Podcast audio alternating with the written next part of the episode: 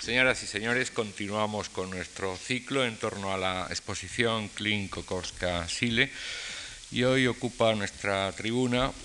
vuelve a ocupar nuestra tribuna Juan Manuel Bonet, conocido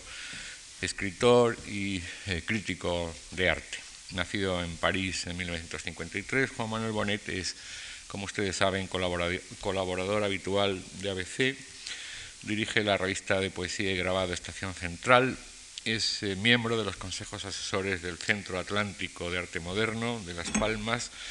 y del Museo Guggenheim de Bilbao. Con anterioridad lo ha sido del Comité de Compras del Museo Cantini de Marsella, etcétera, etcétera. Ha publicado eh, muchos libros, tres de ellos de poema, de poemas, un dietario, La Ronda de los Días, del que acaba de salir, por cierto, la, una traducción francesa, ediciones críticas de Rafael Cansino Sassens, Rafael Lasso de la Vega, etc. Una monografía sobre Juan Gris, otra sobre Gerardo Rueda y numerosísimos ensayos sobre arte contemporáneo. Ha sido codirector de la colección de poesía Entregas de la Aventura y miembro del comité de redacción de muy diversas revistas. También ha organizado o ha intervenido en la organización de múltiples exposiciones, por ejemplo, 1980, Madrid DF, Ramón, Juan Guerrero Ruiz y sus amigos, Imprenta y Poesía, Pintura Contemporánea Española, el surrealismo entre el viejo y nuevo mundo, el objeto surrealista en España, 23 artistas, Madrid, años 70, Visiones de Madrid, Ciudad de ceniza, sueños geométricos, los años pintados, etcétera, etcétera. Y también retrospectivas de artistas como Mariano Fortuny Madrazo, Francisco Bores, Manolo Millares, José Guerrero, Lucio Muñoz, Julio López Fernández, Enrique Truyenque, Dis Berlín y Pelayo Ortega. Esto es solo un breve, brevísimo resumen de la incesante actividad de Juan Manuel Bonet a quien quiero agradecer en nombre de esta fundación sus constantes colaboraciones en nuestras actividades, así como a ustedes el que nos acompañen esta tarde. Muchas gracias.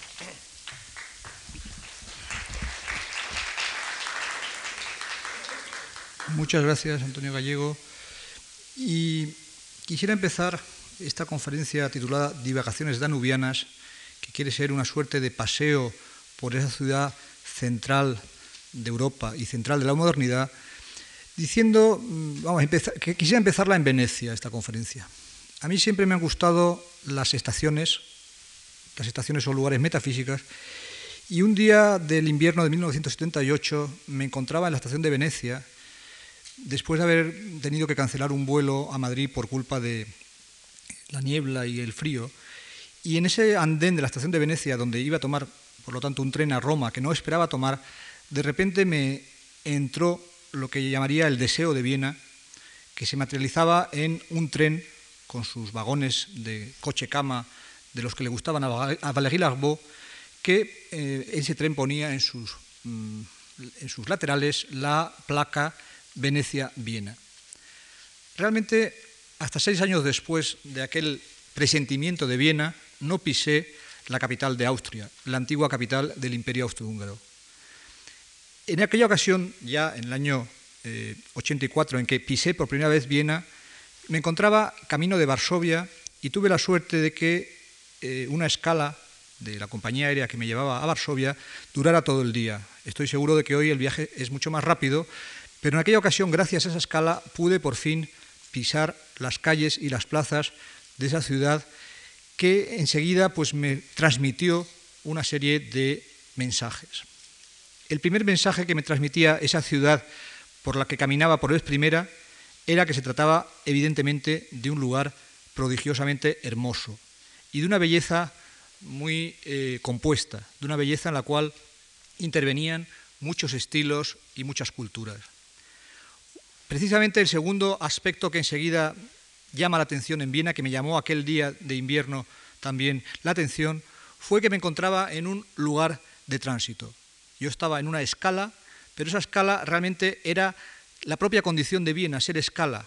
Lo saben muy bien las compañías aéreas, pero en un término de historia cultural más amplio, lo saben muy bien los historiadores de las culturas. Viena ha sido y sigue siendo en menor medida, como en sordina, lo que los franceses llamarían una plaque tournante entre el occidente y el oriente. Es la ciudad en la cual eh, los eh, turcos fueron detenidos en su avance sobre Europa Occidental. Es una ciudad que fue capital de un imperio que durante tanto tiempo mantuvo una apariencia por lo menos de orden y, en definitiva quizás un orden no tan malo como se podía pensar en ciertos momentos sobre una enorme cantidad de pueblos que ese imperio, mal que bien, eh, y terminó como el Rosario de la Aurora, por decirlo coloquialmente, pero mal que bien, ese imperio articulaba, ya digo, esa enorme cantidad de pueblos, de naciones, de religiones que componen lo que los alemanes llaman la Mitteleuropa, la Europa central. Precisamente durante aquel año 84 y durante el siguiente año anduve mucho por aquella Europa mm, central y del este por razones eh, profesionales y también por razones personales. Y ya cuando había llegado a Viena había estado en algunas de las antiguas capitales de las provincias federadas en el imperio. Había estado en Belgrado y luego había estado en Sarajevo. Posteriormente, después de conocer Viena, estaría en lugares como Cracovia, como Budapest o como Sofía. Algunos de ellos, en concreto Sofía, se aparecía ya como la remota provincia del imperio. Por Viena iba a pasar varias veces más y siempre iba a ser ese lugar de tránsito entre dos mundos, lugar además que a partir del final de la Segunda Guerra Mundial ese tránsito se producía de otra manera, se producía precisamente a través de la neutralidad política de una Austria reducidísima, ya reducida en el 18, todavía más reducida en el 45. De esa, de esa condición de Viena de ciudad de tránsito, de ciudad de escala, de ciudad de transición, me hablaban muchísimas cosas en sus calles y plazas. Había momentos en los cuales me sentía de repente en Italia y había otros momentos en los cuales me sentía más bien en un país ya próximo a lo eslavo. Había momentos en los cuales me sentía, por lo tanto, casi lindando con Rusia y momentos en los cuales me sentía con eh, una tentación de Italia. Me sentía en un lugar en cuyo aire flotaba algo de Mozart. En las librerías veía ya libros en idiomas que no entendía, idiomas eh, principalmente eslavos, pero también me encontraba de repente con un libro del poeta simbolista George Rodenbach que me hablaba de los contactos que había tenido en su gran época simbolista Viena como un país como, eh, como el este. Del este, mm, perdón, que, que Viena había tenido como un país como Bélgica.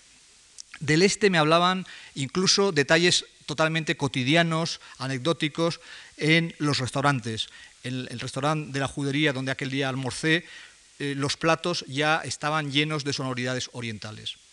Un tercer aspecto que me llamó la atención en aquella ciudad que pisaba por vez primera fue que el Danubio, que aparece en el título de mi charla de hoy, estaba totalmente escondido. El Danubio había tenido ocasión de verlo en Belgrado, volvería a tener ocasión de verlo majestuoso en Budapest, pero en cambio en Viena ese Danubio que le ha dado tanta celebridad a través del Danubio Azul de Johann Strauss, ahí estaba ya digo, como escondido, no era algo que estuviera presente realmente en la ciudad. Y por último, y quizás sea lo más importante a efectos de historia cultural, de aquel primer paseo por Viena saqué la conclusión de que era una ciudad de la cual, por decirlo de alguna manera, la historia se había retirado. Una ciudad melancólica, una ciudad que había sido y que ya no era tanto. Un lugar un poco como Venecia, un lugar del cual se puede decir que había sido muy importante en ciertas épocas históricas, pero que ya desempeñaba un papel muy secundario en la marcha de las cosas en ese final ya del siglo XX en el que nos encontrábamos.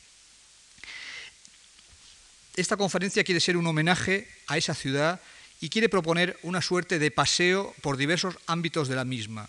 apoyándome, por supuesto, en la magnífica exposición que hay abajo, que, hay arriba, perdón, de tres artistas vieneses de la gran época vienesa, Klimt, Schiele y Kokoska, y también apoyándome a efectos de eh, diálogo de alguna manera con ustedes en los recuerdos que seguramente muchos de ustedes tendrán de otra magnífica exposición que hubo sobre la Viena fin de siglo hace unos años en el Centro de Arte Reina Sofía. Exposición que venía a ser una suerte de versión de otras que se celebraron con anterioridad en ciudades como París o como Nueva York.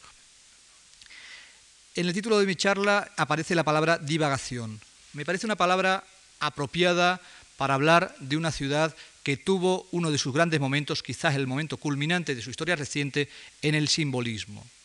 La palabra divagación, que es una palabra que me es especialmente grata y que he usado en bastantes ocasiones,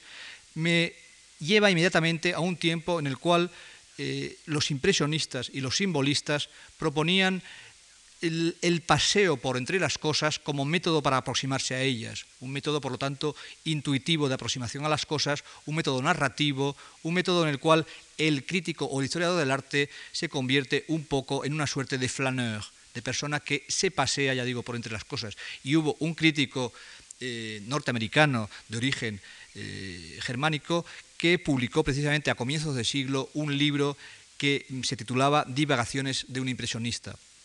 Eh, paseos de un impresionista y que me parece pues, que está un poco en la perspectiva precisamente que yo quisiera abordar hoy. Teniendo en cuenta además que la ciudad de Viena en aquella época produjo, sobre todo en el terreno de la literatura, algunos notables eh, escritores que se calificaban a sí mismos de impresionistas, pues uno quisiera ser una especie de impresionista madrileño que se interrogara sobre qué se le ha perdido, por decirlo coloquialmente, en Viena. Lo primero que hay que decir es que para la mayoría de quienes nos hemos formado en España y de quienes hemos tenido muy cerca la cultura francesa, cultura muy presente en, nuestro país, hay que decir que el siglo XX hemos tenido siempre tendencia más a verlo en relación a otras capitales que en relación a Viena. Es evidente la preponderancia que en la primera mitad del siglo tuvo para los españoles que se acercaban a las cosas de la cultura la capitalidad de París. Decir París era decir arte moderno, prácticamente la totalidad de los jóvenes pintores de Europa, y entre ellos los españoles, tenían a París como faro, como meta, como objetivo. Allí era donde había que triunfar, ahí era donde había que vender, ahí había, desde allí es desde donde había que irradiar. Luego mencionaré al paso algunos creadores españoles que tuvieron influencia vienesa, que sí estuvieron pendientes de ese foco más secreto que es Viena o que era Viena. Pero hay que decir que en las dos o tres primeras décadas del siglo, eh, la gran mayoría de los creadores españoles y de otras naciones de Europa eh, tenían la meta parisina. Evidentemente, literatura era un periodo en el cual el prestigio de Mallarmé, de Apollinaire o de Breton era inmenso. Era un periodo en el cual decir arte moderno era decir Picasso o Matisse. Todo eso explica que efectivamente la ciudad de París se convirtiera en el centro de una determinada Europa. A partir del final de la Segunda Guerra Mundial e incluso antes del final, cuando los surrealistas se exilaron a Nueva York y otros creadores también se exilaron a Nueva York desde la Europa ocupada por los nazis, Nueva York a partir de ese momento se convierte, como mucha gente lo ha explicado y lo ha analizado, en la capital alternativa a París. Eso no quiere decir que París desaparezca del mapa, pero sin embargo quiere decir que las riendas, de alguna manera, sobre todo en el terreno del arte, de las artes plásticas, las toma Nueva York. Dentro de esa historia, sin embargo, yo creo que en este final de siglo tan propenso a las revisiones, tan propenso a las relecturas de cómo se han producido las cosas, nos damos cuenta de que Viena, si no ha sido eh, la capital en el mismo sentido que lo ha sido París, ha sido una capital y una capital secreta, pero importantísima, de la cultura del siglo XX. En el terreno político he aludido antes a el imperio austrohúngaro, cuya eh, realidad pues, compleja articulaba, ya digo, todos los pueblos que se, eh, albergaban en su seno. Todavía hoy hay de repente escritores como el muy talentoso escritor colombiano Álvaro Mutis, que sienten la nostalgia del imperio austrohúngaro. Eh, en el terreno político hay que decir que, desde luego, el peso que ha tenido Viena eh, sobre el destino de todo el continente es enorme, aunque solo fuera por, por un lado, haber sido su estamento político y sus conflictos políticos interétnicos la causa, por lo menos la chispa de la Primera Guerra Mundial y en segundo lugar, pues también por haber sido también un país con un papel fundamental en la génesis de eh, las causas también de la Segunda Guerra Mundial. Siempre se ha dicho que tal vez las cosas hubieran sido distintas, aunque sería una explicación demasiado personalista, las cosas habrían sido distintas para Europa si Hitler se hubiera dedicado más a la pintura que a la política.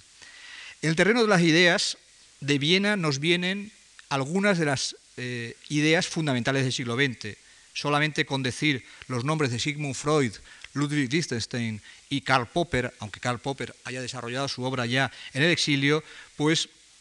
está todo dicho. Es decir, realmente no se puede escribir la historia de las ideas en el siglo XX sin esos tres nombres y sin otros muchos nombres que tienen eh, como cuna y como lugar de maduración la ciudad de Viena. En el terreno de la música, realmente se puede decir que la Escuela de Viena sí le disputa la capitalidad, digamos, de la ruptura vanguardista a cualquier cualquiera de las cosas que pasaron en París, por cosas importantes que efectivamente pasaran en París. Porque si decimos también tres nombres, como los de Arnold Schoenberg, Alban Berg y Anton Webern, realmente hemos dicho pues un trío muy potente dentro de la historia de la transición de la música eh, romántica y simbolista a la música moderna. En arquitectura también hay una playa de arquitectos de los cuales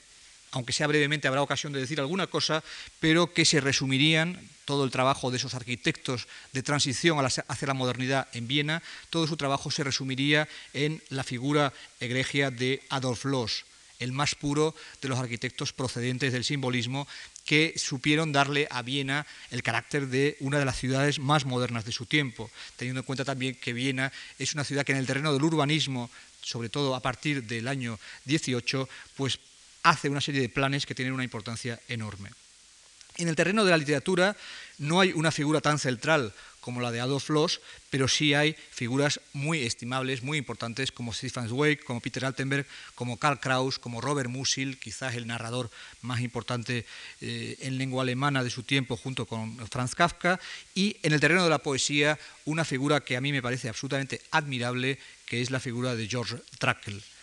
Por último, en el terreno de las artes plásticas, tampoco se puede decir que efectivamente Viena pueda disputarle la capitalidad a París. En París hay demasiadas cosas en ese tiempo para que realmente se le pueda disputar, puesto que en París se acumulan eh, Picasso, Matisse, eh, Juan Gris, Julio González, más luego los abstractos como Kandinsky y Mondrian que pasan ahí largas temporadas y que algunos de ellos se establecen allí. Es decir, que realmente París en ese sentido es, por lo menos hasta el 45, imbatible, pero realmente la trilogía precisamente de los eh, tres artistas presentes en esta exposición de la Fundación Juan Marc me parece que eh, es también enormemente importante y que no se puede echar en saco roto sus enseñanzas. Incluso hay quien, como Jean Clair, un escritor y crítico de arte sobre el cual habrá ocasión de volver a decir alguna cosa a lo largo de esta charla, incluso Jean Clair, en un ensayo polémico ciertamente, venía más o menos a contraponer en el comienzo del siglo la figura de un Klimt con la figura de un Picasso y en ciertos momentos estaba tentado casi de darle más la palabra a, Klimt o por lo menos de considerar que algunas de las aportaciones de Klimt podían ser equiparables a las aportaciones de Picasso. Quizás sea, una, tesis excesivamente eh, extrema, pero eh, esa tesis está expresada desde una posición de respeto, por supuesto, hacia la obra de Picasso. Eh, el tiempo histórico al cual me quiero referir hoy es un tiempo que hay que señalar, aunque sea a muy grandes rasgos, dos o tres aspectos. El primero es que la gran mayoría de, los fenómenos de los que voy a hablar eh, a continuación se producen en el momento que podríamos calificar de momento de esplendor y a la vez de decadencia del imperio austrohúngaro, es decir, la época del emperador Francisco José, la época del final del imperio, la época en que el imperio por fin, como consecuencia de esa primera guerra mundial que empieza en Sarajevo, mm, termina siendo despedazado y termina eh, convirtiendo a Austria de precisamente a Viena, precisamente de capital de un imperio, la termina convirtiendo en capital de una de las provincias del imperio. Es decir, que allí hay un paso absolutamente trascendental de ser Viena una suerte de Babel una suerte de lugar en el cual tenían que acudir forzosamente los creadores y los políticos y todo el mundo que eh, girara en torno a esa ciudad, es decir, todos aquellos que vivían pues, en Budapest, en Cracovia, en Praga, en Sofía, en Belgrado o en Sarajevo, todos los creadores y políticos acudían a esa Babel y se entendían a través de esa articulación que era el imperio, a partir del año 18 eso va a ceder el paso, va a desaparecer y lo que va a haber es un clima pues, de vida mucho más encerrada en sí misma de Austria, puesto que Austria en ese momento se convierte en un Estado eh, que ocupa solamente lo que era pues una parte mínima de ese imperio, eh, en ese, en ese, estado se habla solamente una lengua, que es el alemán, con algunas pequeñas zonas en las cuales puede haber conflictos lingüísticos, pero básicamente es el alemán y eh, por lo tanto la ciudad languidece desde el punto de vista administrativo. Es un momento en el cual eh, se producen también transformaciones políticas que hacen que durante los años 20 la eh, administración socialista y sobre todo el ayuntamiento socialista de Viena despliegue una serie de actividades muy importantes, con, consecuencias muy importantes en el terreno mm, tanto del urbanismo como de repente de la música. Sabemos en concreto de la dedicación a la música en ese marco municipal de alguien como eh, Anton Weber. Y en el terreno del urbanismo es la época de los famosos eh, barrios de la llamada Viena Roja, eh, simbolizado sobre todo por el famoso Karl Marx Hof, un modelo urbanístico reformista, muy influenciado por lo que se llama en aquella época el austromarxismo, y un modelo que encontrará incluso imitadores en otros países y en concreto en España, como luego veremos. Y el tercer momento histórico al cual prácticamente no voy a aludir, es decir, no voy prácticamente a hablar de creadores que pertenecen a ese tercer momento, pero hay que recordar, es el eh, momento de la segunda posguerra vienesa, es decir, qué ocurre con Viena eh, durante la eh, Segunda Guerra Mundial y después. Evidentemente, la, anexión de Viena al gran Reich hitleriano hace que se acelere el exilio que había sido ya una condición de muchos de los creadores y pensadores de la Viena de los 30. Ya muchos se adelantaron a ese exilio, pero llegó un momento en que ese exilio fue absolutamente obligatorio para su supervivencia. Eh, a partir del hundimiento de ese eh, rey visionario que tantas cenizas deja en Europa, Viena se convierte en una suerte de tierra de nadie. Es un lugar que eh, ustedes conocerán muy bien a través de esa magistral película El tercer hombre. El tercer hombre mucho mejor para mi gusto que la novela eh, homónima de Graham Greene, de la cual está inspirada, El tercer hombre narra precisamente ese momento en que Viena es una ciudad abierta, que no es ni oeste ni este, que está dividida en zonas de ocupación y, bueno,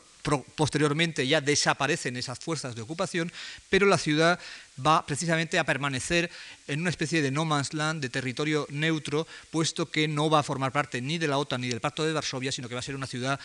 capital de un Estado eh, neutral. En la Viena de la posguerra, eh, las actividades culturales prosiguen, sigue habiendo creadores de cierto interés, pero desde luego ni hay el clima de aluvión de diversas poblaciones que había en la Viena de la época eh, gloriosa y decadente del imperio, ni tampoco hay el propósito de estrenar un mundo nuevo que había en los 20 con todos esos proyectos urbanísticos, sino que es una Viena que realmente está absolutamente como en sordina, en la cual nos encontramos pues, con creadores de paso, como Paul Celan, por ejemplo, que es entonces un desconocido, será luego uno de los grandes poetas en lengua alemana, viene de su eh, tierra natal rumana, pero de lengua alemana, y publica en eh, Viena su primer libro, en el cual hay un poema muy significativamente titulado Fuga de la muerte. Es un poeta que arrastra consigo todos los fantasmas muy reales de su condición de ex deportado. La Viena de esos años 40 dejará paso luego en los 50 a toda una actividad experimental con el Viena Gruppe en el terreno literario, con gente como Ingeborg Bachmann, como Artmann, que luego viviría en Zaragoza, en España. En el terreno artístico será la época de los accionistas vieneses, pero ya digo que todo ese momento, por ejemplo, el momento de los accionistas vieneses, de Arnulf Reiner y compañía, me parece que queda un poco fuera de campo de lo que hoy se trata de hablar. Precisamente eh, quería eh, abrir una reflexión sobre lo que es el ambiente artístico de la Viena de la gran época, recordando la cena quizá más extraña en la cual he estado en mi vida, que es una cena que tuvo lugar precisamente en el pabellón emblemático de esa modernidad vienesa, el eh, pabellón de la secesión, eh, en honor de un pintor español, Antonio Saura, que ese día exponía. Era una cena muy extraña porque eh, allí pues estábamos cenando en medio de las obras. Había allí una especie de caricatura, si se quiere, un poco del diálogo entre las artes y del diálogo del arte con la vida que ese pabellón eh, significó. Ese pabellón al día siguiente lo visité precisamente en compañía de Saura y fue una visita curiosa contemplar cómo un artista de la extrema ruptura eh, del presente, un artista que mm, estaba acompañado aquel día de Arnold Reiner, precisamente uno de los accionistas, veía aquel lugar tan importante para la arquitectura moderna en el cual estaban esas pinturas de Klimt, que eran unas pinturas absolutamente aurorales para lo que sería nuestra modernidad. Unas pinturas que yo calificaría de pinturas también de tránsito. La palabra tránsito, la palabra transición, tiene que reaparecer forzosamente hablando de Viena. En Viena Luego veremos que en el terreno de las artes plásticas hubo algunos artistas o arquitectos que llegaron a conclusiones radicalmente modernas. Pero yo creo que no sería el caso, mm, por lo menos si entendemos la modernidad en un sentido eh, vanguardista, en el sentido ortodoxo, como se entiende la vanguardia o como se entendía la vanguardia entonces, eh, artistas como estos tres que tenemos que contemplar, Klimt, Schiele y Kokoska, serían más bien artistas de los que no sabríamos muy bien decir si constituyen un final o un comienzo.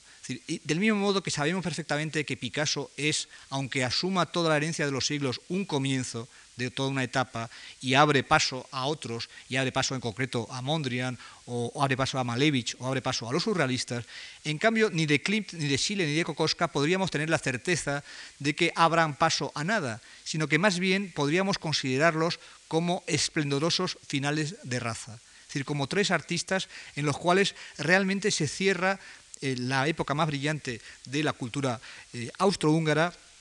y aunque hay intuiciones de modernidad, básicamente se trata de artistas que pertenecen, si se quiere, a un pasado que mm, la, vanguardia, entendida como vanguardia eh, rupturista, va a negar. Lo que sucede es que, evidentemente, las cosas son mucho más complejas y lo que sería una mirada vanguardista precisamente sobre esto, que dijera que puesto que son fin de raza y puesto que son decadencia, no interesan, más bien hoy tendríamos tendencia a verlo exactamente al revés y incluso se podrían cometer excesos en el sentido contrario, de considerar que el ideal pueda ser eso. Yo no me situaría ni en una posición extrema ni en la otra, sino simplemente intentaría entender que también forman parte de la cultura moderna precisamente ese estado, ese carácter, esa condición de mm, arte realmente del malestar y de arte realmente de la decadencia que podemos adjudicarles tanto a Klimt como a Schiele y a Kokoska. Gustav Klimt empieza siendo, como tantos otros pintores de su época, un historicista, un pintor que está alrededor de Hans Makart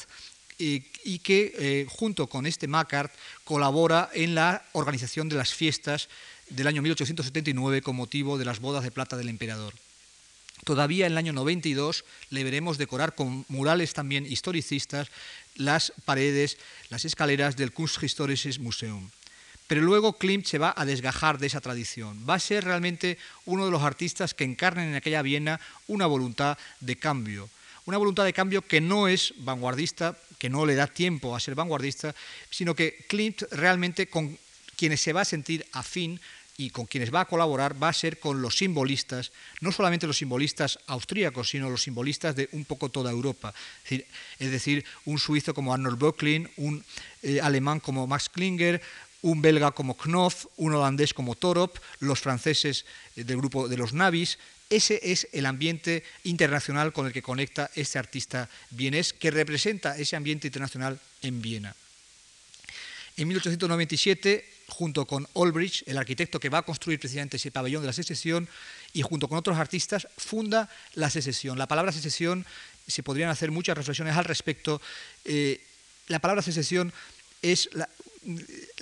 indica la voluntad de ruptura, pero indica una voluntad de ruptura sin independencia, es decir, no es el, proceso de formación de los independientes en Francia, sino que al ser algo que se segrega y que eh, cobra una, una posición social importante dentro de la ciudad, puesto que estos artistas no van a ser artistas de pequeño cenáculo, sino que van a recibir importantes encargos, pues realmente allí hay que ver una nota característica de lo bienes. Al año siguiente eh, se eh, construye, ya digo, en 1898, el pabellón de la secesión eh, construido por Olbrich con esos murales de Klimt. En el comienzo del siglo, Klimt va a transitar desde una concepción puramente simbolista y lineal de las cosas hacia nuevos intereses. En concreto le vamos a ver acercarse a la obra de Gauguin, acercarse a la obra de Seurat y le vamos a ver enormemente interesado por la geometría. La obra de Klimt constituye una rara y extraña amalgama de cosas. En ella nos encontramos con toda la tradición decimonónica, pero nos encontramos con un inicio de ruptura. Nos encontramos con los cuerpos femeninos sepultados bajo enormes cantidades de oros bizantinos. Y nos encontramos también, como en tantos simbolistas, junto a la voluta, junto al ornamento, con el anhelo de pureza, que quizás uno de los lugares donde se exprese con mayor claridad ese anhelo de pureza sea en sus paisajes, esos paisajes en los cuales eh, consigue unas atmósferas que nos pueden recordar por algún lado las atmósferas más intimistas, más contenidas, más puras de algunos pintores navis.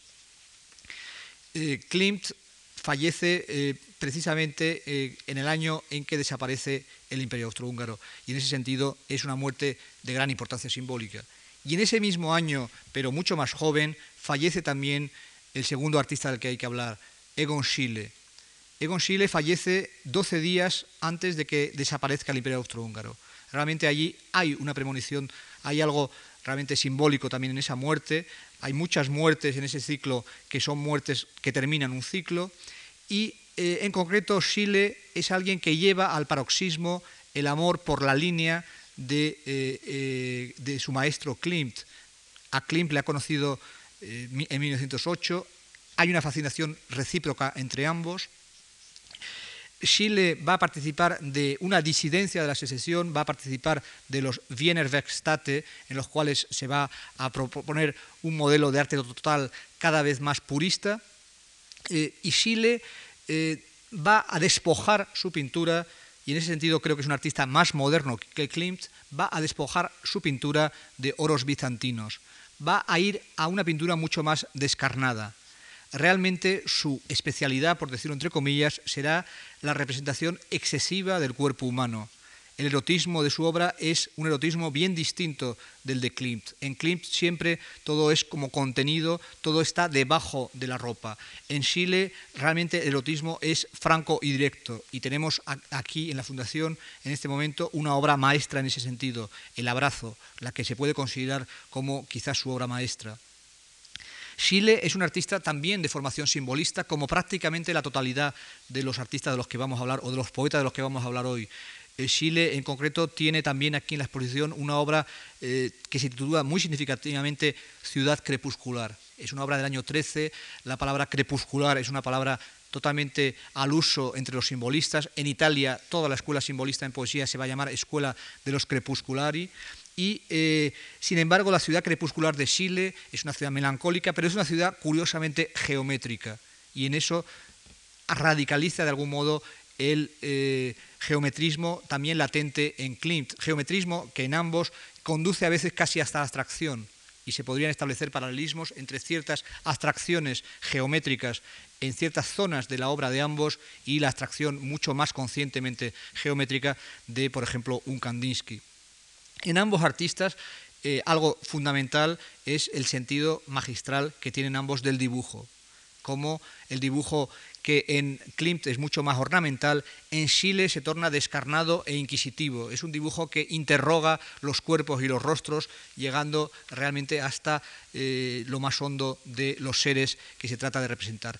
Chile es un artista profundamente pesimista, como lo son una gran mayoría de los artistas de los que se trata en esta Viena que vivía lo que Hermann Brock llamó, a propósito de uno de sus creadores, una apocalipsis feliz, la apocalipsis joyeuse, que luego dará título, vamos, así titulará la exposición sobre Viena del Centro Pompidou. El tercer pintor al cual me quiero referir eh, es Oskar Kokoska. Oskar Kokoska vive mucho más años que sus eh, compañeros, puesto que Oscar Kokoska llegará a mm, vivir hasta el año 1980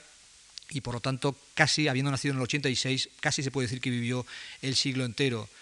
Kokoska surge de eh, los bienes de Gestate, pasa por el ambiente de arte total que se vive en aquella Viena, diseña carteles, postales y todo tipo de eh, objetos y grafismos para los Wiener Werkstate, publica obras literarias, en concreto la primera el año 8, Los chicos soñadores, trabaja para otro proyecto menor de arte total que es el cabaret Fledermaus, el cabaret del murciélago, un nombre muy simbolista. Es un pintor torrencial en ruptura con el espíritu fin de siglo de sus compañeros, mucho más próximo ya y en ese sentido acomete del todo la ruptura que acometía Chile, mucho más en contacto, ya digo, con el ambiente expresionista alemán y también en contacto con los arquitectos más rupturistas de aquella Viena. En concreto, en la exposición, una de las obras maestras de Kokoschka que está presente es el retrato que en 1909 le hizo a el gran arquitecto antes mencionado Adolf Loos. Del año 10 hay otro retrato que en cambio nos habla de su vinculación con el simbolismo, puesto que es el retrato de Robert de Montesquieu, el poeta decadente, autor de Les Hortensias Bleues y amigo de Marcel Proust, que se inspiró en él para algún personaje. Eh, Kokoschka es un artista que con él llega de alguna manera a Viena el escándalo. Ya Chile también había tenido problemas con la censura, problemas con las autoridades, pero en concreto la exposición, por ejemplo, de Kokoschka del año 11 provocará escándalo incluso hasta en la corte imperial. Posteriormente, Kokoschka es un artista que va a ser también muy típicamente austríaco, muy típicamente vienés en su condición de artista errante. Durante la Guerra Mundial es herido en Galicia y en, la Galicia centroeuropea, evidentemente, y eh, empieza una errancia que le va a llevar a ser el gran vedutista de su época, el gran pintor de ciudades, incluso hay un cuadro o dos inspirados en Madrid, será el gran retratista también de su época, vivirá en Berlín, en Dresde, retornará a Viena, se marchará de Viena ante el temor precisamente a los acontecimientos políticos, vivirá en una ciudad próxima a Viena y muy hermosa también como es Praga, y eh, vivirá ya los años de la Segunda Guerra Mundial en Londres para posteriormente refugiarse en Suiza. Con Kokoska estamos, creo, ante un artista que sí pertenece más quizás a lo que podemos entender por espíritu moderno que a esa etapa tan simbolista de los otros dos, pero creo que sin embargo básicamente se trata de alguien que pertenece al mismo entorno cultural. Al mismo entorno cultural también pertenece alguien como Alfred Kubin, del cual quisiera contarles brevemente dos o tres cosas de Alfred Kubin por una parte y de su amigo eh, el impronunciable Fritz von Herzmanowski Orlando. Dos artistas que comparten el ser realmente en el terreno de las artes plásticas los dos raros por excelencia del, arte austríaco y ser además dos pintores que también fueron dos escritores y dos escritores importantes. Alfred Kubin hay que recordarle como el autor de una novela eh, visionaria y negra como es El otro lado, y hay que recordarle como el autor de algunos de los cuadros más visionarios del siglo XX. Cuadros que pertenecen más bien en cuanto a espíritu a la herencia también simbolista. Cubin era un gran admirador de James Ensor, de Klinger, de Odilon Redon, del cual era amigo. Cubin le interesará mucho a alguien como Klee, le interesará también a Ernst Junger, y Cubin eh, es una suerte de moderno Goya que con un lenguaje simbolista nos va desvelando visiones oníricas. En ese sentido es también alguien que será muy apreciado por los surrealistas, siempre a la búsqueda de antecesores, de predecesores en el terreno de la exploración de los sueños. Lo macario y lo visionario desembocan en él en la luz y la pureza. Me parece que es lo más interesante de él es eso, que lo acercaría también a un Ensor, que encuentra la pureza en sus danzas de la muerte, o un Odilon Redón, que también extrae de los más negros sueños de repente abismos de pureza. En el caso de Germanowski Orlando, más que personaje para una conferencia, sería personaje para un relato, para una novela, porque Germanowski Orlando era de padre checo, de madre italiana, con orígenes en Venecia, Florencia y Bizancio. Empezó de arquitecto, viajó por Egipto, Grecia y las islas greco-venecianas. Luego se retiró en verano eh, salvo durante los años 14 al 18 que vivió en Italia junto al lago de Garda. Eh, Germanowski Orlando es todavía más raro que Cubín. Sus obras literarias, hay una que se titula El comandante de Calimnos, un misterio del rococó levantino. Con eso creo que está ya todo dicho en cuanto a su eh, escurrilitet, como dirían en, Viena, a su inasibilidad. La palabra escurrilitet me la enseñaron precisamente para hablar de estos dos artistas y todavía no sé muy bien cómo traducirla, pero efectivamente es un artista menor, pero que en sus relatos, en sus pequeños dramas y sobre todo en sus dibujos recrea fantasiosamente el mundo de la decadencia del imperio. Pasando a otro terreno, el de la arquitectura, he mencionado de pasada a Olbrich, el creador, el, el constructor del Palacio de la Secesión, y habría que hablar aunque sea también brevemente, y todo tiene que ser breve, puesto que estamos en unas divagaciones y en un paseo que tiene muchas, eh, muchos lugares donde detenerse, pero hablando de arquitectura, hay que decir que el brillo absoluto y radical de la obra de Los no debe hacernos olvidar la importancia de otros tres arquitectos como son Otto Wagner, Joseph Hoffmann y Olbrich. Otto Wagner es el maestro de todos ellos, es el que tiene una biografía más decimonónica, puesto que nace en el 41 y por lo tanto, y muere en el 18, por lo tanto, pues muy, una gran parte de su carrera se desarrolla en el marco del historicismo y el eclecticismo. Pero eh, Otto Wagner es uno de los grandes nombres de la transición a la modernidad en arquitectura, al mismo nivel pues, que un Frank Lloyd Wright en los Estados Unidos o al mismo nivel que algunos arquitectos holandeses. Es un arquitecto que pasa por el estilo secesión. Las obras maestras quizás del estilo secesión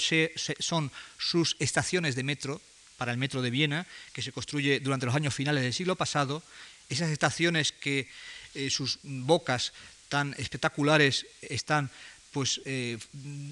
en, torno al ring de Viena. Y eh, Otto Wagner será también muy importante, no solamente por su obra construida, sino también por sus proyectos, por sus proyectos urbanísticos en concreto y por su influencia sobre alumnos como Hoffman o Holbrich o como el checoslovaco Pleknik, que construirá muchas cosas en su línea en Praga y en Bratislava. Eh, Hoffman es un artista, es un, arquitecto que ya transita hacia la modernidad. Lo que en Wagner ya era intuición del funcionalismo va a acentuarse mucho más esa intuición en Hoffman. Eh, seguirá construyendo con materiales modernos, seguirá desarrollando un estilo que con influencia secesionista y por lo tanto simbolista vaya hacia una pureza más moderna, hacia una pureza de líneas que le llevará a ser en concreto el arquitecto que construya, por ejemplo, el pabellón eh, austríaco en la exposición de Art Deco de París de 1925, tan importante para lo que Le Corbusier en esa época llama el espíritu moderno. con Hoffman realmente nos metemos en un anhelo de purificación que es plenamente moderno. Y eh, con Olbrich también nos metemos en ese anhelo, sobre todo a partir del momento en el cual crea con Kolo Moser y otros artistas, y con la colaboración de artistas también como Kokoska o Schiele, los tantas veces mencionados Wiener Werkstätte, esos eh, talleres en los cuales no solamente se va a producir obra gráfica, no solamente se van a producir diseños, sino que se van a producir también diseños industriales, con lo cual estos artistas se van a meter de lleno en una problemática que ya nos llevaría casi casi hasta las fronteras de la Bauhaus, puesto que ahí, y se veía muy bien en la exposición del Reina Sofía sobre Viena, estaba pues en germen mucho del diseño moderno con su búsqueda de la línea pura. Pero esa búsqueda de la línea pura para mí y para, creo que para todo el mundo, tiene a su cultivador máximo en ese periodo al arquitecto que precisamente transita plenamente hacia la modernidad. Igual que eh, un Kokoska, aunque tiene esos contactos con el expresionismo, no se va a apuntar, digamos, a la vertiente abstracta del expresionismo, no va a llegar a los puntos a los que llegaron Kandinsky o Klee, Adolf Loos, en cambio, se acercará plenamente a los supuestos de la arquitectura racionalista ya en los años 20. Adolf Loos que parte también, como todos, del simbolismo, va a despojar su arquitectura hasta tal punto que será el arquitecto que en el año 26 le construya su casa parisina a alguien como Tristan Zara. Creo que la asociación, la aparición en una conferencia sobre Viena del nombre de Tristan Zara, ex súbdito también, por cierto, del imperio, pues es una eh, referencia que nos habla ya de otra dimensión en su obra. Adolf Loos empezó su obra teórica con un libro que se titulaba Ornamento y Delito, del año 8. Él había ya publicado artículos en Versacrum, la revista de la secesión, contra el historicismo. En Ornamento y Delito, del año 8, se plantea la arquitectura como algo funcional. Y 13 años más tarde publicará un libro titulado Palabras en el vacío, en el año 21. Esas palabras en el vacío suenan de alguna manera a una mm, radical eh, soledad y ciertamente Los es un personaje que será dentro de aquella Viena mucho más eh, heterodoxo que cualquiera de sus compañeros arquitectos, que buscará la compañía de eh, los músicos, de los poetas, de los pintores. Ya hemos mencionado su retrato por Kokoska aquí presente, pero podemos recordar también la tumba, por ejemplo, que diseñará en forma de simple cubo para Peter Altenberg, un escritor del cual hablaré luego. Adolf Loos conecta muy tempranamente con los grandes renovadores internacionales de la arquitectura, pasa varios años en los Estados Unidos a finales del siglo pasado y allí le impresiona la obra de Sullivan y la obra sobre todo de Frank Lloyd Wright. Los construye uno de los primeros edificios modernos de Viena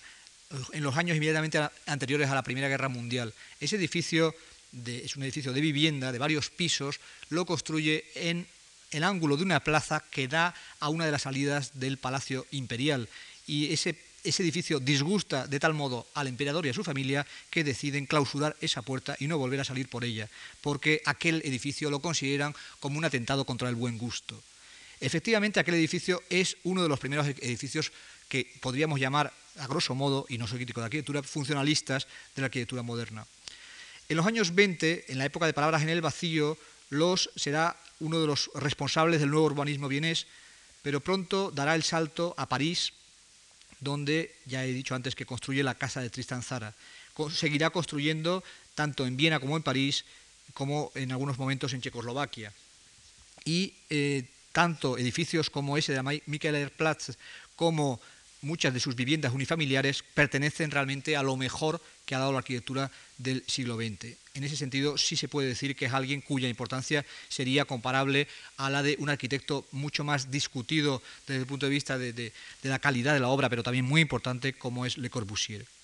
La herencia de todos estos arquitectos modernos la trasplantarán algunos a los Estados Unidos. Será el caso de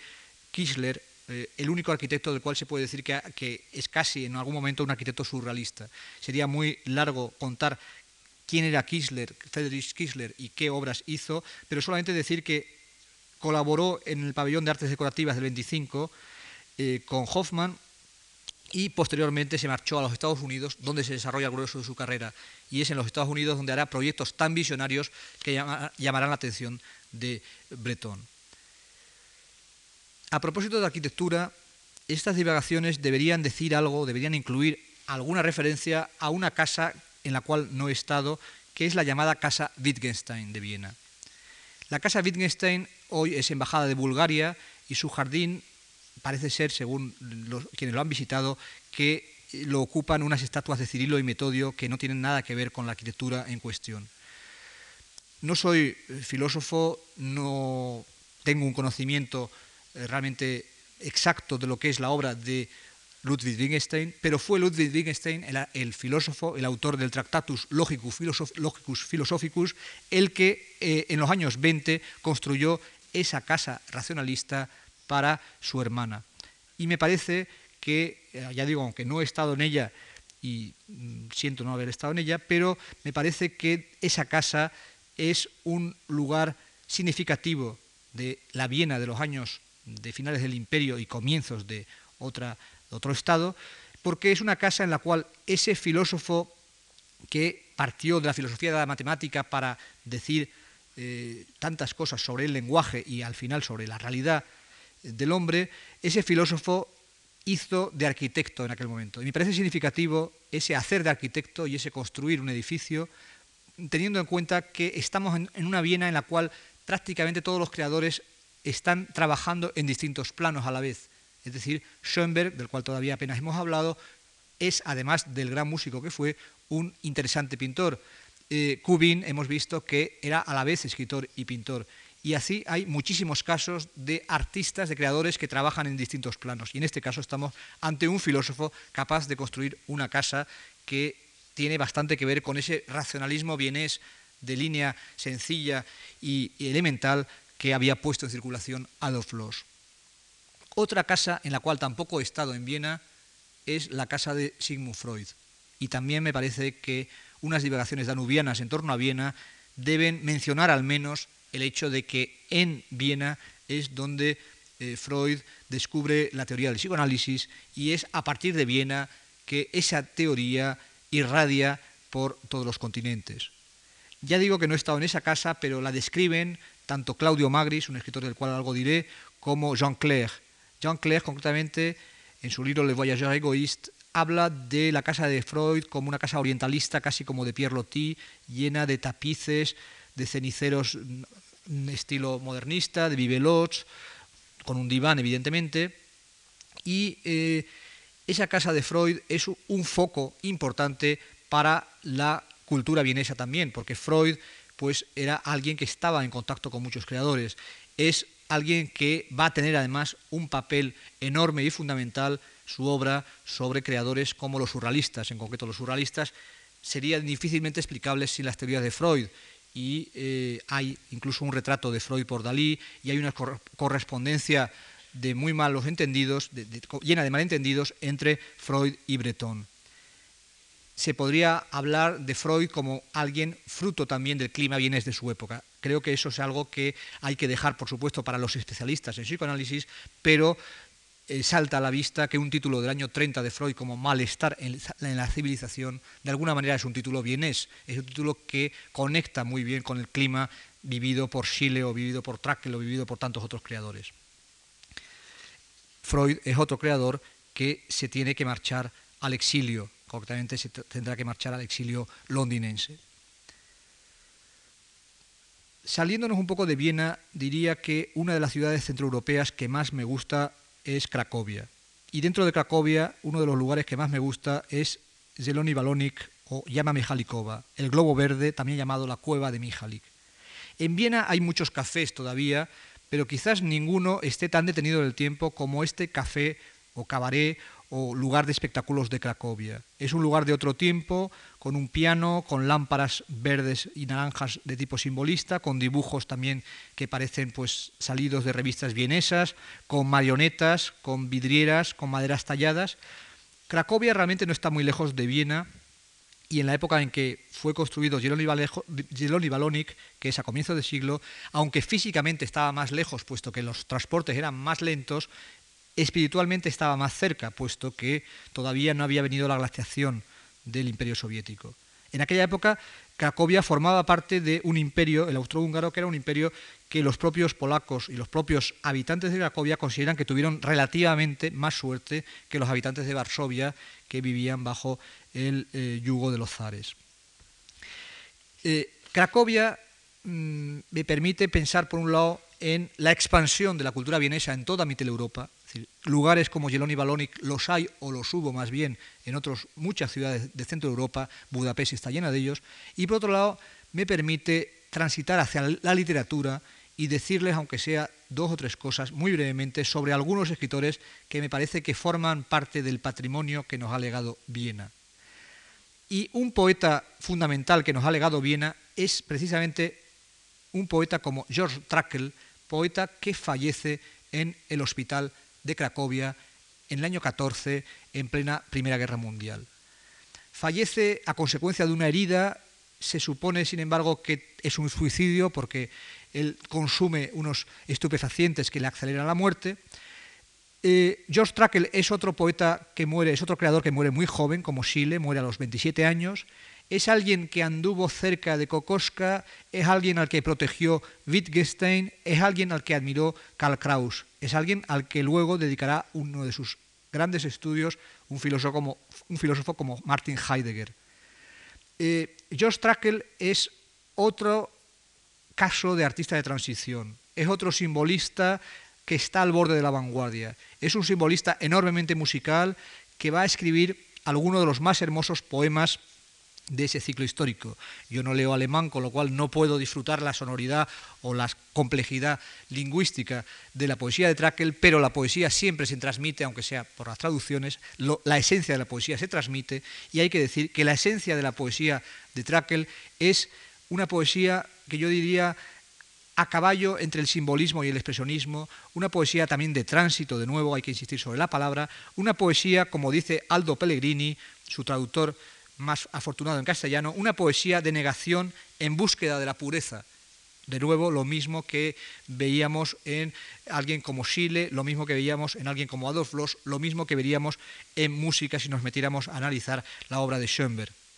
Es una obra atormentada, es una vida trágica la de este poeta y a la vez es una obra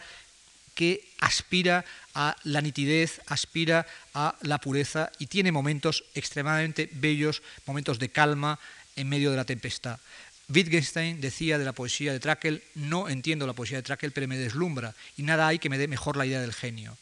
Y Pellegrini nos dice que Trakl ofrece una poesía hermética, enigmática, oscura, lograda con recursos muy simples a través de un lenguaje particular, único, nuevo y sin embargo visitado por presencias anacrónicas. De nuevo, siempre lo vienes como algo moderno y a la vez antiguo, lo, lo como algo que se detiene de alguna manera en el umbral. Había pensado quizás leerles un poema de Trakl o dos, pero realmente se nos haría demasiado tarde y simplemente les invito a que a este poeta tan grande y tan hondo, de obra tan breve pero tan intensa, le lean en cuanto tengan oportunidad, si no lo han hecho ya, como espero que muchos de ustedes lo habrán hecho. George Trakl, eh, que llamaba a Viena una ciudad de lodo, es decir, que era una persona que se oponía a muchas cosas en aquella Viena, como muchos se opusieron, como se opuso Karl Kraus, como se opuso Adolf Loos, como se opuso Kokoska. Trakl es, para mi gusto, el más grande y el más hondo de todos ellos, pero hubo muchos otros escritores en aquella Viena. Aunque sea de pasada, hay que recordar a Hugo von Hofmannsthal, el colaborador principalísimo de Richard Strauss, el, eh, el, autor de los libretos de obras como Ariana en Naxos o Rosenkavalier, el Caballero de la Rosa,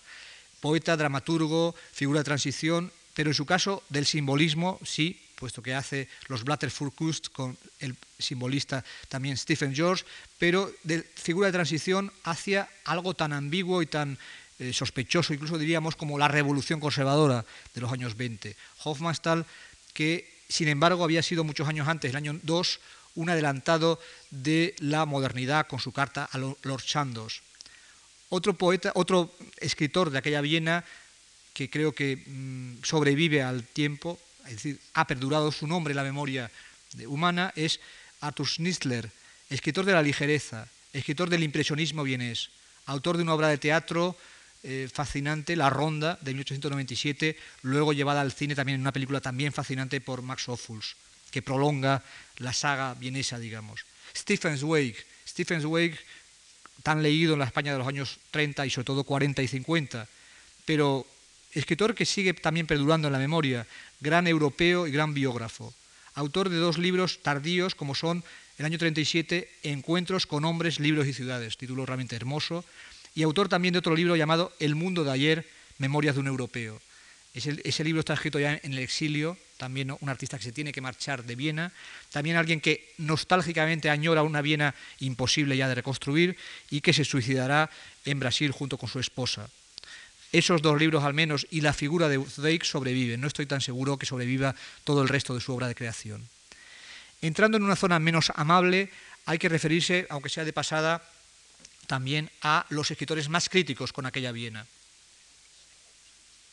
A Karl Kraus, por ejemplo, ácido, mordaz, satírico, periodista, eh, autor de panfletos contra, los periodísticos, ah, contra lo periodístico, eh, redactor de una revista unipersonal llamada Die Fackel, La Antorcha, que publica desde el año 1899 hasta el 36 y que publica nada menos que 922 números. Eh, un escritor que se ha empezado a traducir algo en idiomas como el francés o el castellano, un escritor que lucha constantemente contra el gusto convencional de la Viena de su tiempo, que apoya a Trakl, que apoya la arquitectura de Los, que apoya la pintura de Kokoska, que tiene relaciones con los, con los berlineses de Der Sturm, La Tormenta, la gran revista y galería de vanguardia de, de Berlín. Karl Kraus, pesimista radical, que llamará a Viena, con otra frase memorable, estación meteorológica del fin del mundo. Realmente se avecinan malos tiempos para Viena. Robert Musil, otra voz ácida y atormentada, un escritor nacido en Klagenfurt, muerto en el exilio también en Ginebra en plena Segunda Guerra Mundial, que después de haber escrito el, alumno Torles, el joven Torles, en el año 6, escribirá la gran novela de aquella Centro Europa, El hombre sin atributos. Dos volúmenes publicados en vida, un tercero publicado póstumamente. Cacania, el país que inventa Musil, es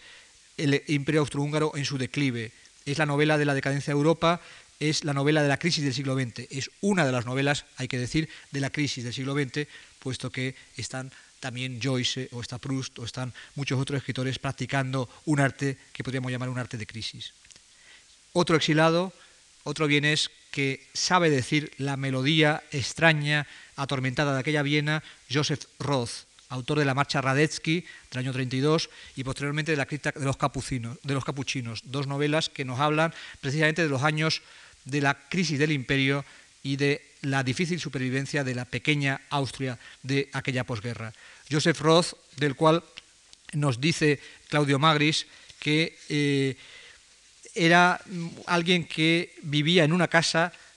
que cuando él la visitó entendió perfectamente que era imposible, habiendo vivido en esa casa, que no, se fuera que no fuera uno especialista en la melancolía, nota dominante de Viena y de Mitteleuropa. Siempre dentro de esa familia de los escritores más críticos, el más amable de todos ellos, para mi gusto, es Peter Altenberg. Si delante de la brasileira del Chiado en Lisboa hay una estatua en bronce de Pessoa que nos desconcierta un poco porque ese escritor tan secreto no nos convence mucho verlo tan eternizado en bronce. En el Café Central de Viena no nos sorprende tanto el encontrarnos con un maniquí de madera que representa a Peter Altenberg. Eh, Peter Altenberg fue el escritor bohemio de Viena, fue el escritor menor de Viena, fue el impresionista que nos cuenta las penas y las alegrías de cada día, que nos habla de los pájaros, de las niñas, de eh, los vientos, de un baile, de un vino, que compone lo que él llamaba telegramas del alma, que se especializa en lo que eh, un contemporáneo suyo llamará el genio de la futilidad. Realmente Peter Altenberg es un personaje, ya digo, de los más amables que nos podemos encontrar en aquella Viena, aunque su vida fue una vida que buena parte de ella transcurrió en casas de reposo, con crisis de neurastenia, de alcoholismo, eh, mm, tomando muchos somníferos, pero esa vida desemboca en una tumba diseñada por Los, que ya he mencionado antes, una tumba cúbica, en la cual está el epitafio que él quiso que le pusieran, supo amar, supo ver.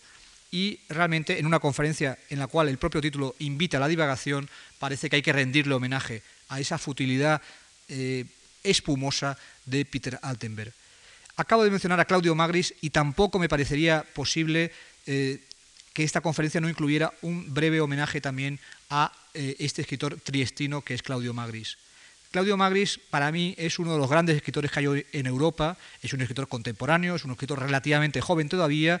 es el escritor que hoy sigue soñando mm, en el, imperio austrohúngaro, que sigue soñando en ese imperio austrohúngaro desde Trieste, que fue el principal puerto de ese imperio, que nos habla de la prolongación de los sueños de Austria-Hungría en el otro mar, es decir, en América Latina, de repente tiene una novela como El otro mar que habla de América Latina y del exilio. Y Claudio Magris es autor de un libro sensacional llamado Danubio, que les recomiendo vivamente si no lo han leído,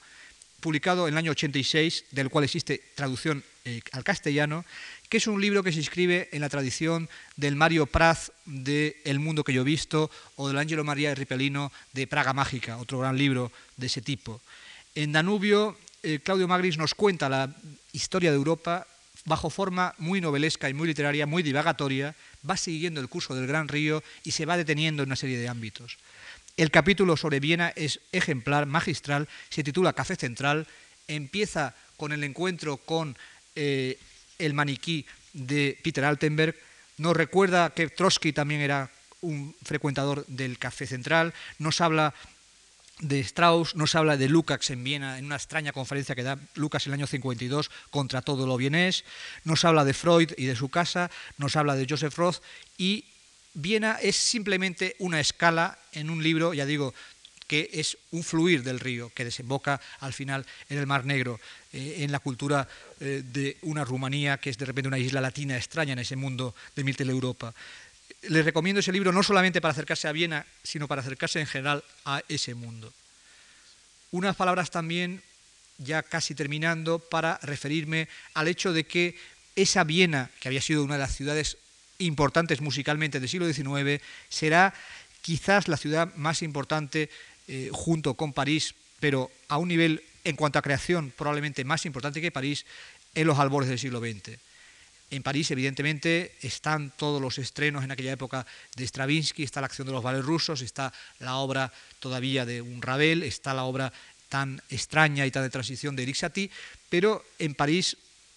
realmente mm, la música de la Escuela de Viena penetra relativamente tarde y relativamente mal. Y en concreto la música de la Escuela de Viena parece admitido entre los, grandes, entre los especialistas en música, y yo no soy un gran especialista en música, ni mucho menos, pero parece admitido que vendría a ser algo muy próximo a lo que sería en el terreno de las artes plásticas, que sí es mi terreno, la pintura de los primeros abstractos, de los Klee, de los Kandinsky, de los Mondrian. eh, Schoenberg, Berg y Weber protagonizan una revolución musical en la cual eh, se eh, pone en funcionamiento el sistema dodecafónico que les conduce desde las aguas simbolistas y en su caso también románticas, de las cuales todos los creadores parten en aquel momento, hacia las aguas de la vanguardia. Schoenberg es la gran figura de ese trío, es el maestro de los otros dos, es alguien que ya he mencionado su condición también de pintor, aspecto que nos interesa puesto que nos habla de una personalidad polifacética. Schoenberg tuvo también una vida errante que terminó en exilio y eh, parte del cual transcurrió, por cierto, en Barcelona, y una obra clave precisamente en la transición simbolismo-vanguardia que conectaría en ese sentido con las obras de los pintores que tenemos aquí o con las obras de Trakl y con tantas otras obras literarias. Una obra clave me parece el Pierrot Lunaire, esos líderes compuestos a partir de poemas del simbolista belga muy menor Albert Giraud, compuesta en el año 12-13. Sabemos también que Schoenberg compone eh, obras a partir, vamos, canciones a partir de poemas de Stephen George, de Reina María Rilke y de un simbolista inglés como Dawson. Alman Berg también es otra figura fundamental de ese contexto musical rupturista de esa Viena. Es un creador que tendrá también entre sus líderes unos tan significativos como los líderes sobre textos de postales de Peter Altenberg, al cual acabo de mencionar, compuestos en el año 12, y Berg, sobre todo, se le recordará como el compositor de dos óperas tan eh, centrales en su tiempo, como son Wozzeck, del año 17 al 21, y a partir de Buchner, y Lulu, del año 28-35, a partir de Wedekind. El tercer músico de aquella Viena, el tercer compositor, es a la vez un director de orquesta, Anton Webern, y eh, alguien que eh, he mencionado antes al pasar como pues, alguien implicado en actividades de organización musical en la Viena de los 20 y también sabemos que colabora en la organización de actividades musicales en la radio de aquella época. Webern también es una figura que pasa fugazmente por España en alguna ocasión durante los años 30, eh, porque en España en esa época, en Barcelona por lo menos, en parte debido a la presencia de Schoenberg, pero sobre todo a la, presencia de un compositor discípulo de él como Robert Gerard, hay una actividad de gran receptividad hacia la Viena dodecafónica. Viena dodecafónica que es uno de los pilares, digamos, una de las bases de todo el desarrollo del arte moderno, de, la creación musical moderna. En ese sentido, mientras que creadores como Klim, Osile o Kokoska dentro de lo que es el mapa de las influencias, se queda su influencia muy restringida al ámbito en el que surgieron. En cambio, Schoenberg, Weber y Berg tienen un papel comparable pues, al de un Kandinsky o Klee en el, campo, en el campo pictórico o al de un Picasso en cuanto a la influencia, en cuanto a la presencia, sobre todo lo que viene después. En la Viena de los años 20 hay que mencionar también de pasada el hecho de que muchos creadores que habían participado en el clima simbolista, en el clima de la secesión y en el clima de eh, los bienes Werkstätte evolucionan hacia vanguardias muy despojadas. Es el caso más significativo el de Joseph Hoffman en arquitectura, admirable arquitecto en ese momento de búsqueda de la pureza. Es el caso de Adolf Loos de un modo estelar y es el caso también en pintura pues de una serie de creadores como eh, los húngaros Kazak y Moholy Nagy, que habiendo pasado por el expresionismo, en la Viena de los 20 van a publicar una serie de obras de tipo constructivista. En concreto, Kazak, un húngaro, poeta y pintor, publica su revista Ma, Acción, los seis primeros números en la Viena de los años 20 al 26, y publica también un libro como Moholy Nagy en aquella Viena. En esos años 20 hay que decir algo de la influencia de Viena sobre eh, otros países, y en concreto hay que decir que en España hubo cierta influencia vienesa. En concreto, la arquitectura eh, vive la influencia de Otto Wagner, de Hoffman y en menor medida de Loos a través de gente como eh, Palacios, como Ana Sagasti en alguno de sus sueños eh, más monumentalistas, como Rodríguez Acosta en su Carmen Granadino. pero todo eso es la influencia más bien de la Viena más de la secesión y la Viena eh, de Los influye más bien sobre algunos aspectos de la obra de los arquitectos madrileños de la generación del 25, en concreto de García Mercadal, que vive esa Viena, que la conoce, y también influye la Viena socialista sobre algunos proyectos españoles. En concreto hay que recordar una eh, realización como la Finca Roja en la Valencia de los 30 de Enrique Viedma como realmente una especie de a escala menor y con menor calidad, pero de realización muy vienesa, de, de, signo muy bienes. En España también en esa época se lee mucho a Freud, traducido en Biblioteca Nueva. El cubismo de la medicina, como llama Pío Baroja al psicoanálisis, influye sobre absolutamente todos los pintores surrealistas españoles y en primer lugar sobre Dalí. Influye también mucho sobre los prosistas y sobre los poetas, Emilio Prados, sobre Buñuel en cine. Es decir, Freud sí es bagaje cultural para todos esos jóvenes españoles de vanguardia. En música he mencionado la estancia de Schoenberg y hay que mencionar, también lo, he hecho, a eh, Robert Gerard, único discípulo propiamente dicho español de eh, Schoenberg. Eh, algunos aspectos de la obra de Rodolfo Hafter sufren la influencia también de la escuela vienesa, y en literatura la influencia, en cambio, es mínima, solamente se traduce en aquella época algo de Joseph Roth y algo de Stephen Zweig, pero realmente la boga Stephen Zweig vendrá ya más bien en la posguerra. Por supuesto, también hay una Viena que nos llega vía Hollywood, que es la Viena de los cineastas como Fritz Lang, Erich von Stroheim o Stenberg. Para terminar, decir que hay muchas otras Vienas. Evidentemente, es imposible en un poco más de una hora hablar de todas las Vienas, tampoco es posible además abarcarlas y eh, en concreto eh, hay que dejar en el tintero muchas cosas. Hay que, he mencionado a Karl Popper, realmente Karl Popper, su obra se desarrolla fuera de Viena. Eh, habría que mencionar también a Otto Weininger, extraño filósofo post-nietzscheano, la Viena de Schumpeter, el economista, la Viena de los historiadores del arte, Julius von Schlosser, Alois Riegel, Sedlmayer, Gombrich, todavía, todavía vivo felizmente y que mantiene en su exilio de muchas décadas londinense el espíritu de esa Viena, como lo mantuvo Karl Popper también, la Viena de los cineastas que acabo de mencionar, cuya obra prácticamente en su totalidad es de exilio norteamericano, la Viena de un teórico del kitsch como Hermann Broch, que es quien forja el término eh, apocalipsis feliz, la Viena de Elias Canetti, un premio Nobel de, de origen sefardita, habitante de muchas Europas y de muchos exilios, pero testigo de aquella Viena en sus espléndidas memorias, la Viena de Helmut von Doderer, la Viena del rarísimo Alexander Lerner Holenia, que ya es más bien un escritor de los 40 y 50 y que es un escritor de, los más extraños y de los más raros que he podido leer nunca, la Viena de los extranjeros de paso, la Viena de Kafka y sus cafés, la Viena de Christopher Isherwood, el, británico Isherwood y su Violeta del Prater, menos conocida que eh, la novela berlinesa en la que se inspiró Cabaret, la Viena del rumano Matila Gica, Pluie de Toile, una novela que se desarrolla entre Praga y Viena, la Viena de Kuzniewicz, el polaco, soñador también en torno a las ruinas del imperio, la Viena de Paul Celan,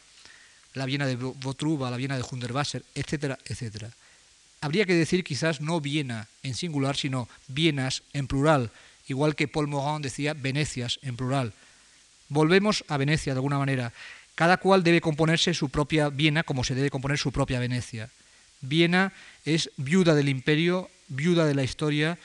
Jean Clair la ve como jubilada, como una jubilada, como una ciudad melancólica en la que las cosas ya no son más que sombra de lo que fueron. Un lugar, en cualquier caso, que sigue conservando su hermosura, igual que otras viudas, igual que Venecia, un lugar central en nuestra imaginación de europeos. Muchas gracias.